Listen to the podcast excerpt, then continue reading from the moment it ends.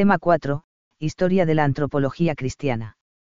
La reflexión sobre los datos revelados acerca del hombre da lugar a múltiples desarrollos teológicos. El pensador profundiza y explicita lo que cree acerca de su ser y el sentido de su vida, el encuentro con el entorno cultural espolea el discernimiento ante otras concepciones antropológicas, los debates doctrinales y las aportaciones magisteriales amplían el panorama del pensamiento. En esta reflexión creyente, paciente y multisecular, han tomado forma las cuestiones que hoy se integran en el Tratado de la Antropología Teológica. 1. Una larga historia de reflexión. La reflexión sobre los contenidos antropológicos revelados, en diálogo con los distintos saberes humanos y, sobre todo, con la filosofía, ha dado lugar a múltiples desarrollos teológicos. Las cuestiones particulares, finalmente, se han ido integrando en el Tratado de Antropología Teológica. Antes de abordar sistemáticamente el tratado, es conveniente presentar el panorama este desarrollo histórico, de cómo se ha afrontado la temática y cuáles han sido sus principales contenidos. Esta historia, en primer lugar, nos ayuda a captar cómo la fe entra en diálogo con las concepciones y problemáticas presentes en la sociedad, y también cómo la fe pensada y vivida se hace cultura. Por otra parte, nos sirve para situar autores, contenidos y debates que más adelante aparecerán en los temas sistemáticos. 2. La época patrística. 2.1. Los grandes temas antropológicos en la teología patrística. Durante los primeros siglos del cristianismo no se escribieron tratados de antropología. La problemática teológica en torno al hombre se afronta al hilo de la doctrina trinitaria.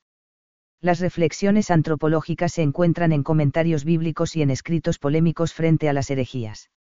Se pueden reconocer dos grandes temas antropológicos en los que se centra la reflexión patrística. El primero es la noción de, imagen de Dios. Esta idea, tomada de la escritura, impregna la cristología, la antropología y la espiritualidad de los padres. A partir del Génesis, y a la luz de los textos paulinos, el hombre es comprendido como, imagen de la imagen. Quien ha sido creado con una singular participación en el Logos de Dios, alcanzará su plenitud por la unión y la imitación con Cristo, el Logos encarnado. Coinciden el don de la filiación adoptiva y la consecución de la semejanza con Cristo. El segundo tema es la, divinización, del hombre. El Hijo de Dios asume la naturaleza humana al encarnarse, para que los miembros del género humano puedan recibir de él la filiación divina adoptiva mediante el don de su espíritu. Los padres compendian en esta idea toda la transformación del hombre que es realizada por la acción del Espíritu Santo, que se comunica en los sacramentos y sostiene la vida cristiana.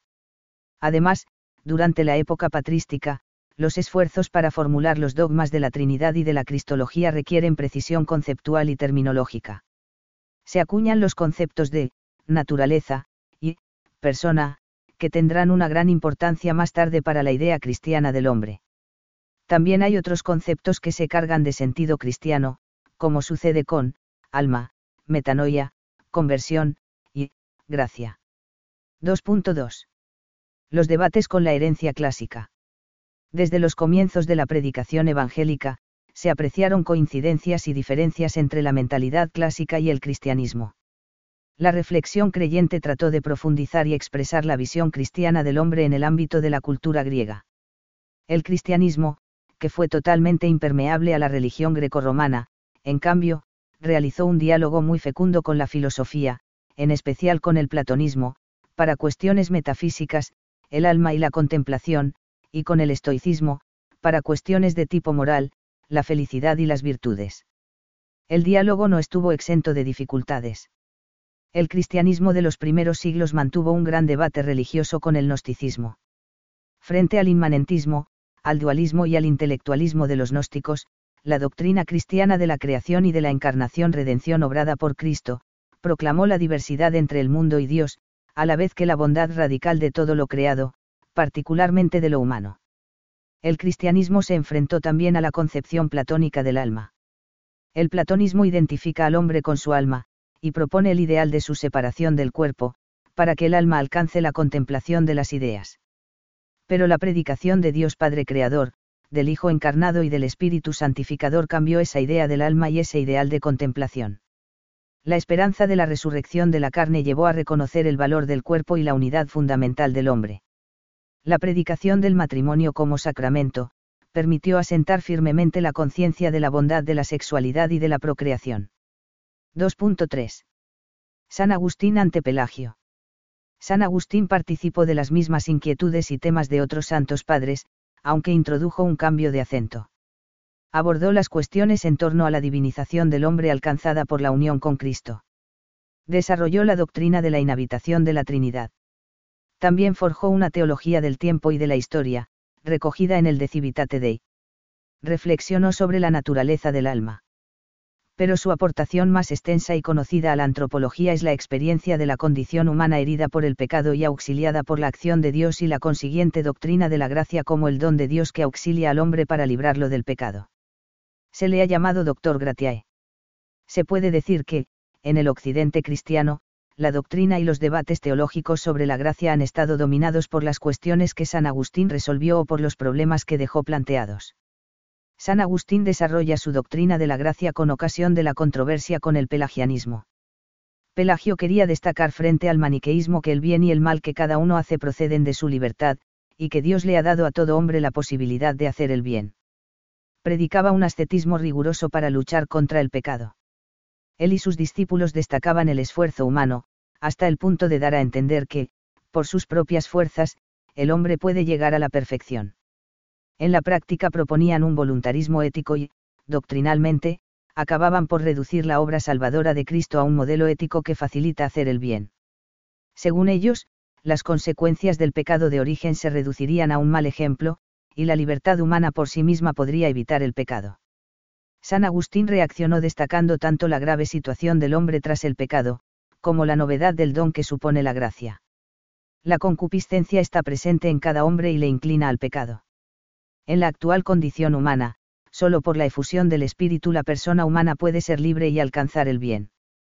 En el debate de San Agustín con los pelagianos, quedó clara la distinción entre la salvación cristiana y el esfuerzo moral de tipo estoico. Todo hombre nace herido por el pecado de origen, separado de Dios y con su libertad profundamente trastornada.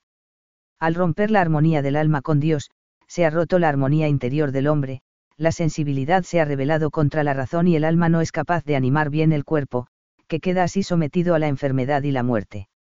En esas condiciones, sin la ayuda de Dios que quiere salvarnos, el hombre no es capaz de ser bueno. Si puede algo es por el auxilio de Dios que lo impulsa y anima. Así queda definida la gracia como el auxilio con el que Dios nos saca del pecado y nos lleva a obrar bien, auxilium quo. Es Dios quien tiene la iniciativa. Él elige y el hombre colabora nos da los bienes gratuitos que nos permiten vencer el pecado y disponernos a participar de su gloria. Los que se salvan es por la elección y por la ayuda divina. La auténtica libertad humana consiste, más que en el libre arbitrio, la mera posibilidad de elección, en dirigirse al propio fin, que es Dios, y amarle sobre todas las cosas. La libertad se alcanza con la efectiva elección del bien y la permanencia en él. La libertad necesita de la ayuda de Dios, es la gracia divina la que hace posible la libertad. Con el Espíritu Santo el amor de Dios se derrama en los corazones, de modo que el querer de la persona agraciada se identifica con lo que Dios ama. Gracia, caridad y libertad son inseparables, el don del Espíritu es caridad, y fruto de la caridad son la facilidad con la que el hombre se inclina al bien y el gozo con el que se une a él. 2.4. La herencia de San Agustín. San Agustín dejó definitivamente aclarados cuatro grandes temas, el profundo daño del pecado, que ha desordenado la naturaleza humana, la gratuidad del don de Dios que nos salva, la necesidad de esa ayuda o, gracia, para que el hombre pueda hacer actos saludables, es decir, que le conduzcan a la vida eterna, y aclaró que la gracia tiene un efecto real en el hombre, no es solo una influencia moral como el buen ejemplo que lo renueva e inclina al bien. Por eso, entre otras cosas, tiene sentido bautizar a los recién nacidos. También dejó planteados otros muchos. En primer lugar, el problema de la predestinación, si Dios es quien elige y salva. Los que se condenan, es por el abandono de Dios. En segundo lugar, el problema de la cooperación libre del hombre, Dios toma la iniciativa, pero cómo interviene la libertad humana, puede prepararse, y cómo es movida por Dios. En tercer lugar, el alcance de la corrupción de la naturaleza humana y de las posibilidades de la libertad, hasta dónde llega la herida de la libertad, todo lo que el hombre hace sin la gracia es malo, movido por la concupiscencia o el egoísmo. Algunos de los problemas teológicos que dejó planteados y sin resolver satisfactoriamente dieron pie a problemas doctrinales en sus intérpretes más radicales. La concupiscencia. San Agustín puso de manifiesto con una fuerte carga retórica el daño auténtico que el pecado causa en el hombre. En algunas de sus expresiones la concupiscencia podría ser entendida, más que como herida de la naturaleza humana, como su corrupción. La predestinación. San Agustín entiende que solo se pueden salvar aquellos a quienes Dios elige y da sus gracias, los demás, como masa damnata, quedan destinados a la perdición eterna. Planteado así, la elección y la presciencia divinas parecen algo de arbitrario, y no existiría oportunidad alguna para que se salven los que no hayan sido elegidos. La salvación en la Iglesia. San Agustín interpreta sin matices las afirmaciones neotestamentarias y patrísticas según las cuales únicamente se pueden salvar los que reciben el bautismo y perseveran en la vida de la Iglesia. Queda así oscurecida la universalidad de la salvación obrada por Cristo, que alcanza más allá de lo visible de la Iglesia. Con San Agustín se abre toda la temática sobre la naturaleza humana y la gracia de Dios y, a la vez, se separan la tradición oriental y la occidental. La teología occidental a partir de él tiene tendencia a entender la gracia en relación con el pecado, en lugar de entenderla en relación con la vocación en Cristo y con la inhabitación del Espíritu Santo. Occidente se fija más que en la acción salvadora de Dios, en sus efectos en el ser humano, y más que en el aspecto divinizador de la gracia, en el sanante. Esto ha producido un alejamiento respecto a la tradición del Oriente cristiano, que se agudizó con la teología luterana. Las grandes líneas de la teología occidental sobre la gracia, que proceden de San Agustín, se pueden ordenar en dos grupos, a. Investigar la realidad de la gracia de Dios y ordenar los diversos dones gratuitos, fe, esperanza, caridad, dones carismáticos, etc., que proceden de la inhabitación del Espíritu. Estudiar qué son, qué lugar ocupan en la psicología humana y cómo se pueden clasificar. B.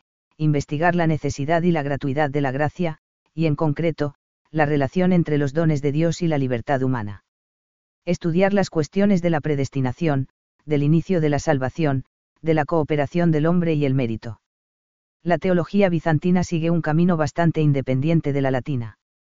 Permanece bajo la influencia de los padres griegos desarrolla los dos grandes temas patrísticos, a. El hombre es, imagen de Dios, y b. El Hijo de Dios se hace hombre, para que el hombre llegue a ser Hijo de Dios, el, admirable intercambio. La antropología bizantina está dominada por las cuestiones de la contemplación y la divinización del hombre. Elabora una teología de la conversión y elevación, por la acción del Espíritu Santo. El hombre es transformado, en su cuerpo y en su alma, por la contemplación. 3. La escolástica medieval. 3.1. La aportación escolástica a la antropología. La recepción de la filosofía de Aristóteles y la fundación de las universidades supusieron un paso decisivo en el desarrollo de la tradición escolástica occidental. El pensamiento aristotélico impulsó la reflexión sobre la estructura ontológica del ser humano y el análisis del dinamismo de su espíritu. La teología fijó una gran parte de sus temas y casi todo su vocabulario. La psicología filosófica aristotélica estudia el alma, sus potencias, sus hábitos y sus actos. Analiza la inteligencia, el acto voluntario y las pasiones. Todo esto va a permitir ordenar el legado cristiano. Con estos conceptos, los teólogos escolásticos vierten en un vocabulario técnico la reflexión teológica previa y la rica experiencia ascética del monaquismo. En las obras de los maestros los temas antropológicos giran habitualmente en torno a las cuestiones disputadas acerca de la creación del hombre y sobre los dones del Espíritu Santo. El desarrollo conceptual acumulado por la escolástica permite describir con precisión el alcance ontológico de la renovación de la acción santificadora de Dios en el hombre, en su entidad, en sus hábitos, en sus actos. El don de Dios le confiere un nuevo modo de ser hábito entitativo, la gracia santificante, le perfecciona sus hábitos operativos al infundirle las virtudes sobrenaturales, le capacita para realizar actos rectos. 3.2. La elaboración de Santo Tomás de Aquino. De la temática desarrollada por Santo Tomás, podemos destacar tres puntos, la distinción y la unidad cuerpo-alma, la precisión de nociones de psicología racional, la distinción y la armonía naturaleza-gracia. Santo Tomás encuentra una equilibrada formulación de la unidad de alma y cuerpo, aplicando el esquema ilemórfico de Aristóteles, pero superándolo. Formula la doctrina del alma como forma subsistente del cuerpo, es decir, como forma que vivifica el cuerpo, aunque, dada su espiritualidad, sobrevive a la corrupción corporal. Pero ni alma ni cuerpo son sustancias completas unidas, sino coprincipios del individuo humano.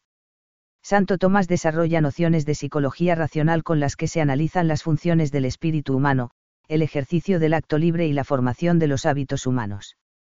Particular relevancia ha tenido el análisis de los principios que intervienen en los actos humanos, intrínsecos y extrínsecos. Y el estudio de cómo Dios mueve al hombre externamente con su ley e internamente con su gracia. Para Santo Tomás, la naturaleza humana tiene consistencia propia, aunque, por el mismo dinamismo de sus operaciones, está abierta a la infinitud de la verdad y del bien y está ordenada a Dios como a su fin. En la naturaleza humana se inscribe el deseo de felicidad perfecta, que no se alcanza sino en la visión de Dios. El hombre se dirige a su fin por medio de sus actos. Pero el fin del hombre es superior a lo que con sus fuerzas naturales puede alcanzar. El ser humano es una criatura que aspira a Dios, meta que solo puede alcanzar mediante un auxilio gratuito de Dios que le eleve por encima de su condición de criatura. Además, dado que la naturaleza sufre las consecuencias del pecado original, este auxilio ha de tener un efecto sanante. La fuente de esta gracia es el amor de Dios, que crea en el hombre un nuevo modo de ser hábito entitativo, cualidad permanente del alma. La naturaleza humana, así sanada y elevada, está inhabitada por la Trinidad y recibe una participación en la naturaleza divina, por la que puede tener y ejercitar las virtudes teologales fe, esperanza y caridad. En el pensamiento de Santo Tomás se distinguen y armonizan la naturaleza y la gracia, la gracia sana y eleva la naturaleza. 3.3. La reacción nominalista. El pensamiento escolástico había distinguido, a la vez que vinculado, la naturaleza humana y la gratuidad de la salvación. La integración de la creación y la historia salvífica, había llevado a reconocer cierta continuidad entre ambas, sin ignorar la novedad que conlleva el don de la santificación. De este modo, se entiende la gracia como un modo de ser y actuar que no se justapone extrínsecamente como algo ajeno. La gracia sana y eleva la naturaleza de la criatura humana, pero no la violenta, sino que, por el contrario, responde a sus expectativas más profundas y las satisface, en formas que trascienden su capacidad natural. Dan Scotto puso en el centro de su teología la trascendencia y libertad de Dios respecto a las criaturas, con lo que orientó la comprensión de la gracia hacia el extrinsecismo. Insistió tanto en la libertad de Dios que pudo llevar hacia el oscurecimiento de la vinculación y ordenación entre naturaleza y gracia que pasa de ser algo distinto, a ser algo ajeno. El nominalismo opcamista debilita la vinculación entre razón y fe, entre naturaleza y gracia. Guillermo de Ockham pensó que la armonía naturaleza-gracia encuadrada en la doctrina de la analogia entis comprometía la absoluta trascendencia de Dios y la gratuidad de la gracia. Hizo depender el orden de la creación y el de la salvación de la mera elección divina, y negó toda continuidad entre ambos. Nada en el hombre puede apuntar hacia la salvación, que depende exclusivamente de la libertad divina. La desproporción es total entre la naturaleza humana y la gracia. Esta corriente acaba por confundir la gratuidad del don divino con la arbitrariedad, voluntarismo, y la trascendencia de la gracia con la extrañeza a la naturaleza, estrinsecismo. La tesis de la separación naturaleza-gracia acabará por conducir al sobrenaturalismo forense de Lutero, por un lado, y al naturalismo ético de la modernidad, por otro. 4 del Renacimiento al Barroco. 4.1. Humanismos cristianos. A finales del siglo XIV, la escolástica entra en crisis. En el Renacimiento italiano algunos autores redescubren a Platón y desarrollan especialmente los temas de la naturaleza e inmortalidad del alma y el de la perfección humana. El humanismo centroeuropeo alcanza su madurez en las figuras de Erasmo, Juan Luis Vives y Tomás Moro. En cuanto a la virtud, recuperan los ideales del estoicismo clásico y del cristianismo. Estos autores destacan el daño que ha sufrido la naturaleza humana y dan mucha importancia a la educación moral el descubrimiento de América suscita muchas cuestiones sobre la naturaleza humana y sus derechos. Se desarrolla un cuerpo de doctrina, que va a dar lugar al, derecho de gentes. En esta elaboración destaca el dominico Francisco de Vitoria. Es un derecho que hunde sus raíces en la teología y en la filosofía, por eso supone una notable aportación a la antropología. Esta reflexión conducirá más tarde a la formulación de los derechos humanos. 4.2 la crisis protestante y el concilio de Trento. En la teología del siglo XV crece la influencia de San Agustín, aunque leído de acuerdo con los intereses del momento. Hay una insistencia en las heridas de la libertad humana. Se problematizan dos cuestiones importantes, por un lado, la capacidad del hombre para hacer el bien, y también, la relación entre la libertad humana y la divina en el proceso de salvación. Lutero radicaliza el pesimismo antropológico del humanismo centroeuropeo y extrapola la doctrina legal de la salvación, que tiene su origen en San Anselmo. La posición protestante se resume en la frase Simulius tus et peccator, somos justos por la gracia de Dios, pero pecadores por la corrupción total de la naturaleza humana. La acción de Dios nos justifica porque nos aplica externamente los méritos de Cristo, justificación forense, pero no realiza una transformación santificadora del ser del hombre. Se da una discontinuidad absoluta entre el orden de la naturaleza y el de la gracia. La gracia es siempre y solo un acto divino aceptado en la fe, sin que haya un real cambio interior. La salvación es obra de Dios exclusiva sola gratia, sin dejar ningún lugar a la inclusión de la acción humana ni a las mediaciones eclesiales. El Concilio de Trento, en el decreto de Justificatione, 1547, recuerda que la justificación que Dios concede conlleva no solo el perdón, sino una renovación efectiva del hombre. La inhabitación del Espíritu Santo causa una verdadera santificación. La gracia no es solo el perdón de Dios, sino que transforma interiormente al hombre, ontológicamente, y no solo extrínseca o jurídicamente, y lo convierte en hijo de Dios. Por otra parte, el plano operativo, la justificación y las buenas obras, que son obra de Dios, no acontecen sin la cooperación activa del hombre. Para la concepción católica, la primacía de Dios en el orden de la gracia no se opone al orden de la creación. La naturaleza está herida por el pecado, pero no corrompida. La concupiscencia, que permanece en el hombre justificado, no es pecado, sino inclinación al pecado y, con la gracia de Dios, ocasión de lucha y virtud. 4.3. Panorama teológico postridentino. Muchas cuestiones suscitadas en la controversia protestante en torno a la conjunción de gracia y libertad siguieron vivas en la teología católica, que ayuda necesita la libertad humana para que se abra a la gracia salvadora, como podemos ser libres si dependemos de la gracia de Dios para obrar bien. Son cuestiones difíciles y que permanecen en el ámbito del misterio dieron lugar a vivas polémicas, a una amplia elaboración teológica y a varias intervenciones del magisterio de la Iglesia. Dejaron especial huella en la historia de la teología, las afirmaciones de Bayo y su condena, la controversia de Auxilis entre Báñez y Molina, la difusión del movimiento jansenista. Los debates teológicos que provocaron, al margen de su complejidad, permitieron a la teología aclarar algunos puntos sobre la libertad humana pero no pudieron resolver satisfactoriamente las cuestiones porque se movieron dentro de unos parámetros de contraposición o al menos de justaposición, más que de armonía entre la libertad de Dios y la del hombre, donde la acción de Dios aparece como rival de la libertad humana. La relación entre la gracia y la naturaleza encontró una nueva formulación en la segunda escolástica, siglos XVI y XVII, de la mano de Suárez. Su posición se distancia de Santo Tomás y se hace deudora del nominalismo.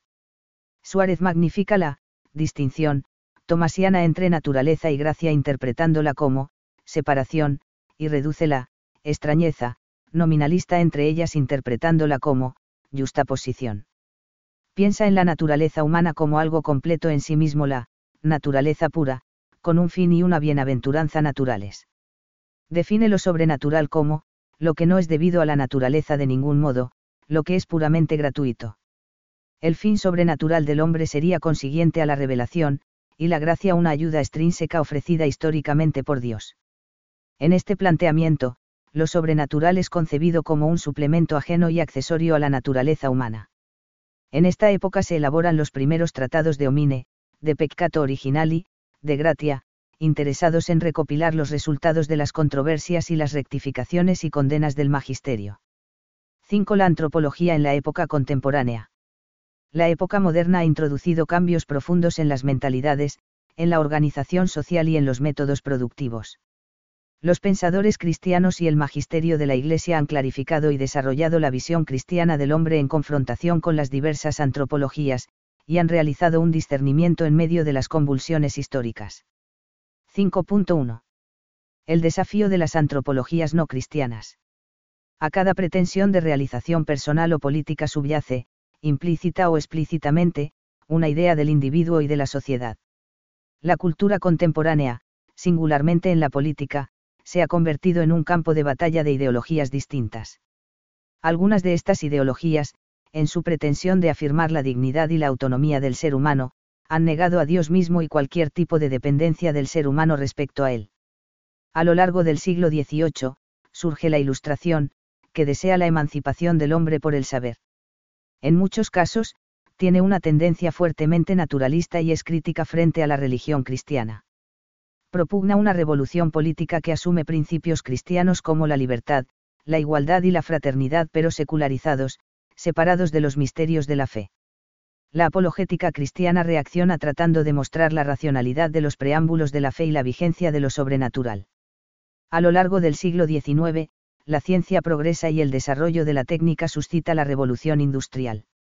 La antropología del liberalismo burgués ve al hombre como individuo libre en competencia con los demás, prima la esfera económica sobre la ética y cede los ideales democráticos ante el darwinismo social. El pensamiento cristiano constata que este liberalismo es individualista.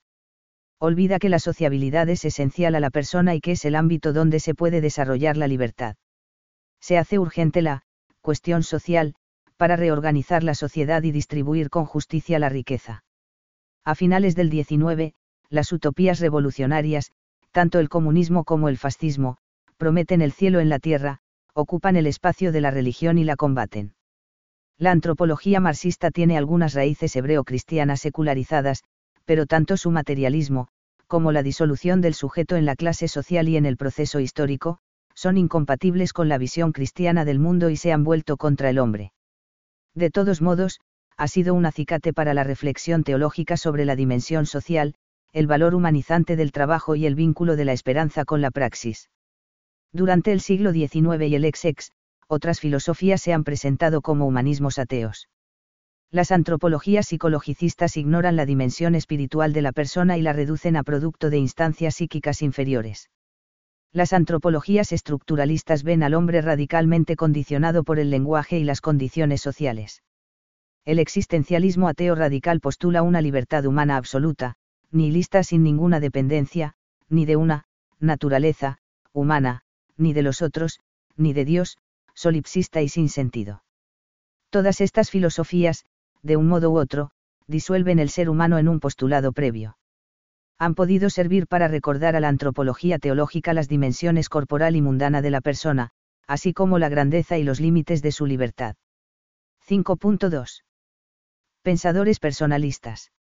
Ante el individualismo liberal y el colectivismo socialistas, un interesante conjunto de pensadores cristianos y judíos del siglo XX descubren la fuerza de la idea cristiana de persona. Pueden llamarse personalistas, aunque tienen inspiraciones y métodos diversos podemos reunirlos en tres grupos, los filósofos del diálogo, Ebnar, Bubar, Levinas, los filósofos franceses de la persona, Marcel, Maritain, Mounier, Nedoncelle, algunos fenomenólogos del círculo de Gotinga, Scheller, von Hildebrand, Stein. Las distintas filosofías de la persona ponen de manifiesto la peculiaridad del ser humano y, muy especialmente, su apertura a las relaciones, con Dios, con los demás, con el mundo. El pensamiento personalista ejerce una influencia importante en los temas de la antropología teológica, especialmente a través de teólogos alemanes como R. Guardini y H. Von Balthasar, o de futuros papas, como Caboitila y J. Ratzinger. 5.3. La renovación teológica del siglo XX y la antropología. Desde finales del siglo XIX, pero especialmente a partir de los años 30 del XX, se produce un gran enriquecimiento de la teología que tiene que ver con un nuevo acercamiento a sus fuentes, al estudio de la Sagrada Escritura, a la patrística y a los estudios históricos sobre el pensamiento cristiano. Este enriquecimiento contribuyó a un desarrollo y a una nueva estructuración de la antropología teológica. La heredada teología de tipo escolástico se renovó y enriqueció con los grandes temas antropológicos bíblicos y patrísticos. La necesidad de centrar toda la dogmática cristiana sobre Cristo, el cristocentrismo, tiene un significado particular en la antropología. En Cristo se le descubre al hombre su identidad y el sentido definitivo de su existencia. Desde Cristo se capta también la unidad del designio divino en la creación y en la historia, de modo que se superan las visiones unilaterales de la manualística sobre la creación, el pecado y la gracia. Algunas discusiones teológicas, especialmente el debate acerca del sobrenatural, provocado por H. de Lubac, han contribuido a integrar las dos partes en las que tradicionalmente se dividía la antropología, sobre la naturaleza humana herida por el pecado original y sobre la gracia. Ha quedado claro que no pueden considerarse superpuestas, porque el fin de la vida humana, por designio de Dios, se revela y se realiza en Jesucristo.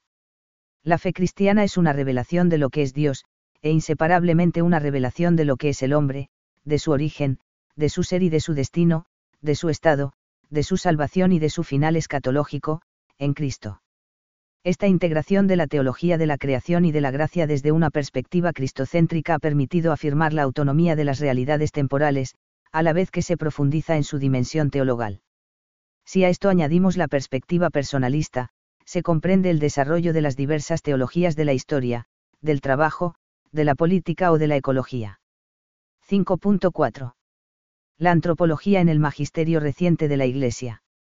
El Concilio Vaticano II expone un compendio de antropología cristiana, en la primera parte de Gaudium et Spes. Tiene como eje la convicción de que, el misterio del hombre solo se esclarece en el misterio del Verbo encarnado, por lo que Jesucristo, manifiesta plenamente el hombre al propio hombre y le descubre la grandeza de su vocación, GS, N22. Contempla al ser humano en sus múltiples relaciones sobre la base de la relación fundamental con Dios, y dependiendo de ella, se integran y articulan la relación con los demás y con el cosmos. En esta estructura relacional se define la naturaleza y la vocación de la persona. Juan Pablo II desarrolló ampliamente la doctrina expuesta en la Gaudium et Spes. Su magisterio sobre las cuestiones antropológicas constituye un extraordinario corpus doctrinal por su volumen e importancia. El Catecismo de la Iglesia Católica ha recogido ampliamente esta doctrina.